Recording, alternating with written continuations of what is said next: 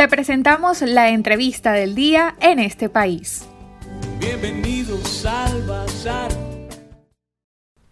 Hoy estaremos analizando el escenario económico venezolano a propósito de la difusión de un estudio que acaba de realizar la Universidad Católica Andrés Bello. Me complace hoy contar con la participación del profesor Luis Zambrano Sequín. Él es docente e investigador de la UCAP, integrante del Instituto de Investigaciones Económicas y Sociales.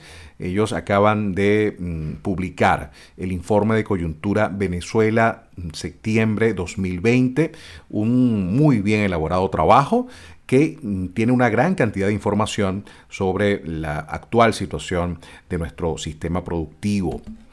Profesor Luis, extraemos de este informe un dato. La tasa de variación acumulada del Producto Interno Bruto Real en 2020 y 2021 con respecto a la del 2014 se estima que alcanzará un valor negativo de más de un 70%, una caída descomunal, sin duda alguna. ¿Qué significa esto para el venezolano que nos escucha, profesor?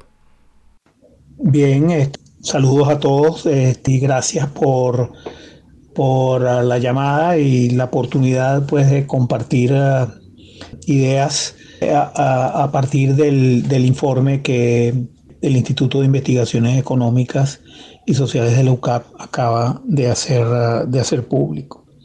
Sí, bueno, la, contracción acumulada de la economía venezolana medida a través del Producto Interno Bruto es realmente eh, impresionante. Es decir, para los estándares incluso internacionales de países eh, en profunda crisis o una contracción de esa magnitud, eh, sin duda es considerada, digamos, en los anales de la macroeconomía donde hay registro, digamos, estadístico, una crisis prácticamente con muy pocos precedentes. Por una parte, eh, la magnitud es ya muy significativa, pero también lo que es importante es lo prolongado que ha sido eh, esta contracción. ¿Por qué?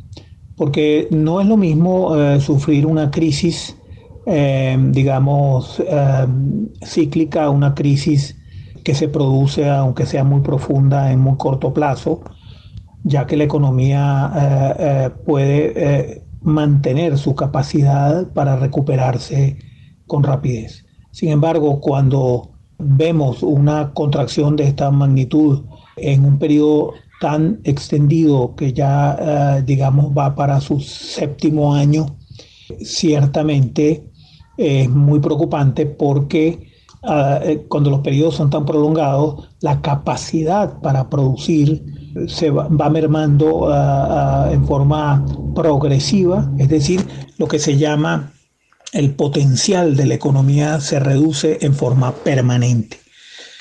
Eso quiere decir que aunque la economía pueda retomar, eh, digamos, una senda de crecimiento, los niveles eh, de ese crecimiento, pues que están limitados por el hecho de que en, un lapso tan prolongado, pues se ha reducido el capital humano, se ha reducido el capital físico, digamos, la infraestructura, el equipamiento, los servicios, ¿verdad?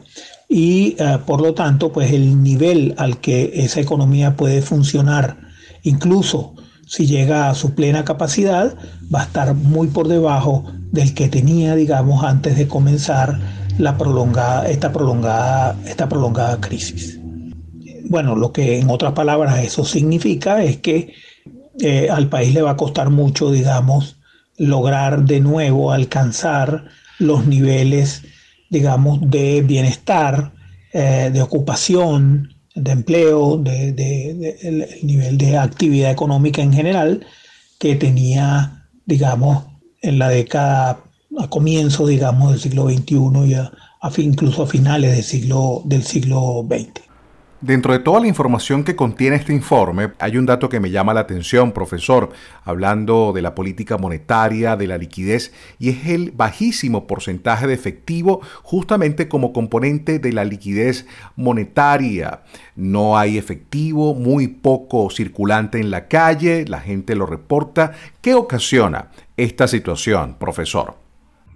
En relación al tema de la demanda de efectivo, eh, bueno, que es un tema estrictamente, digamos, más relacionado con el mercado monetario y con los, y con los volúmenes de medio de pago eh, con los que cuenta, con los que se cuentan en la economía interna. Eh, bueno, ahí lo que tenemos es simple y llanamente una consecuencia directamente vinculada con el proceso hiperinflacionario. Es decir, el proceso hiperinflacionario en Venezuela tiene eh, un responsable. El, responsable es el propio Estado, el propio gobierno, ¿verdad? que financia su eh, gasto público, que, se que financia sus gastos, e incluso lo poco que hay de inversiones públicas, fundamentalmente a través de la emisión monetaria. Eso ha sido de tal magnitud que, bueno, Venezuela eh, eh, es ah, hoy y en los últimos, digamos, prácticamente en los últimos tres, cuatro años, ha sido el país con la inflación por mucho más alta del mundo.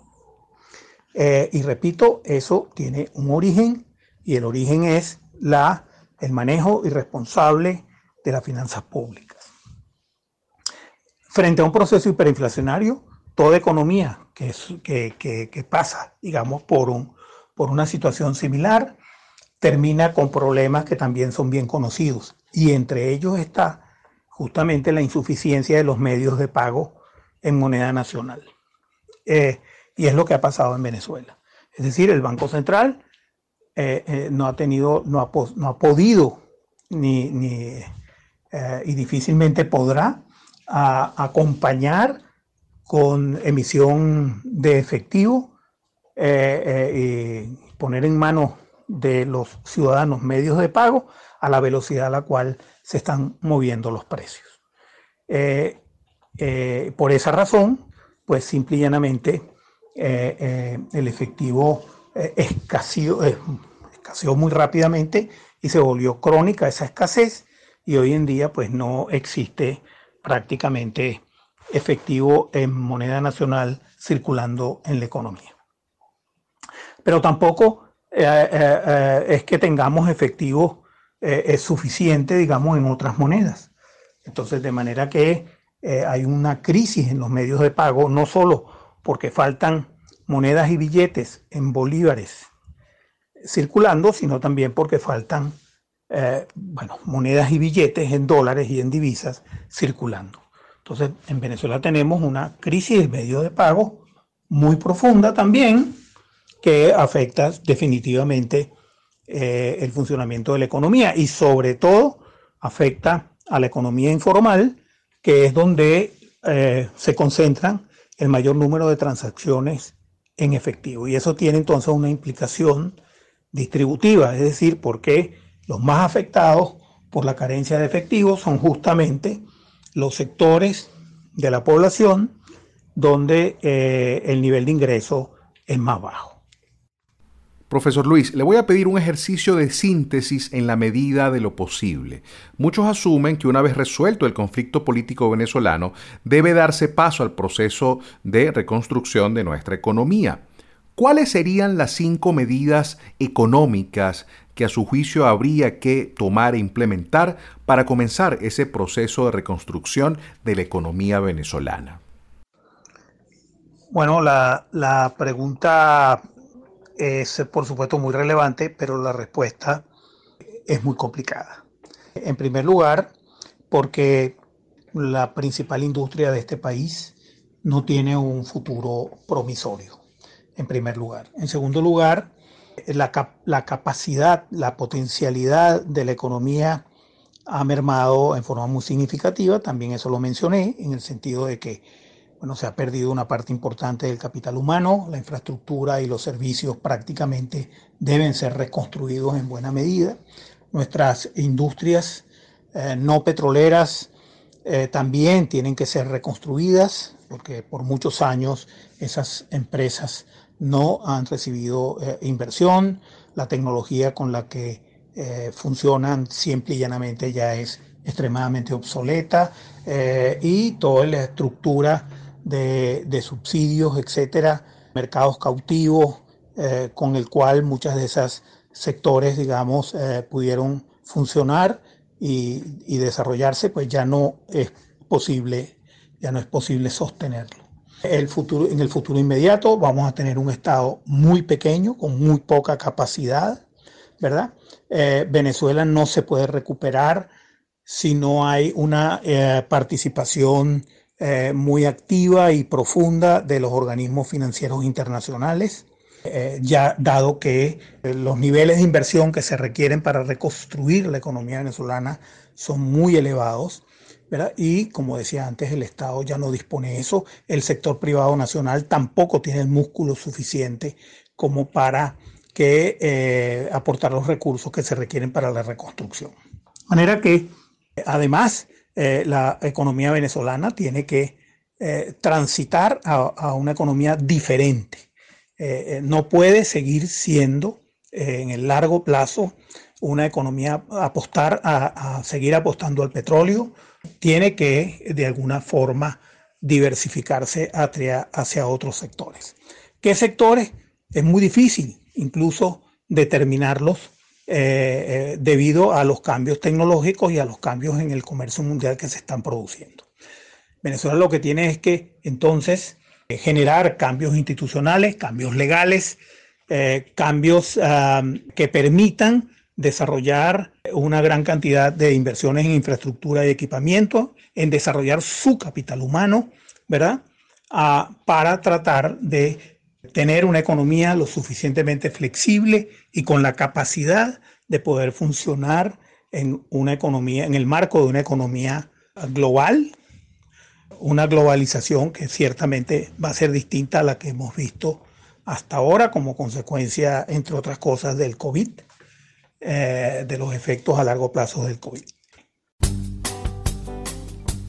Bien, escucharon ustedes la opinión del profesor Luis Zambrano Sequín, economista, docente e investigador de la Universidad Católica Andrés Bello, quien nos daba detalles eh, de ese informe de coyuntura septiembre de 2020 que este instituto acaba de publicar y que revela no solamente la devastación de la economía venezolana en los últimos años, sino el fracaso justamente de las políticas económicas y decisiones tomadas por la actual administración. Para conocer más del programa en este país, visita nuestras cuentas en redes sociales, en Twitter e Instagram como arroba en este país radio, en Facebook en este país programa radiofónico y en la página web en estepaís.info.